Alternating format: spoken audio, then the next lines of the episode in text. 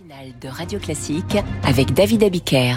Il est 8h et nous retrouvons Franck Ferrand pour son point du jour. Bonjour Franck. Bonjour David, bonjour à tous. Quel 20 novembre avez-vous choisi de nous raconter aujourd'hui? Le 20 novembre 284, je dis bien 284, c'est le jour de l'avènement de Dioclétien à la dignité impériale. On n'est pas, très loin de Nicomédie, le, l'empereur numérien qui poursuit la campagne de son père contre les Perses est retrouvé mort dans des circonstances qui n'ont jamais été élucidées d'ailleurs.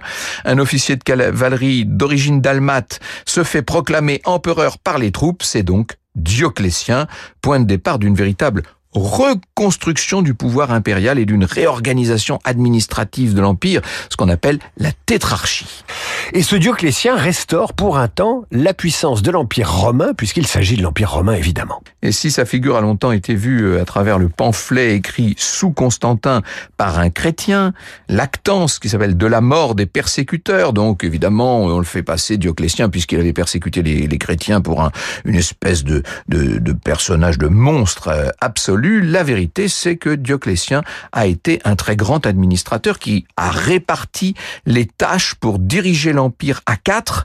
Dioclétien nomme un second Auguste, Maximien, à qui il confie euh, l'Occident, et chacun des deux Césars, euh, chacun des deux Augustes, pardon, s'adjoint un César qui vont apparaître comme des, des dauphins, si vous voulez, des successeurs présomptifs.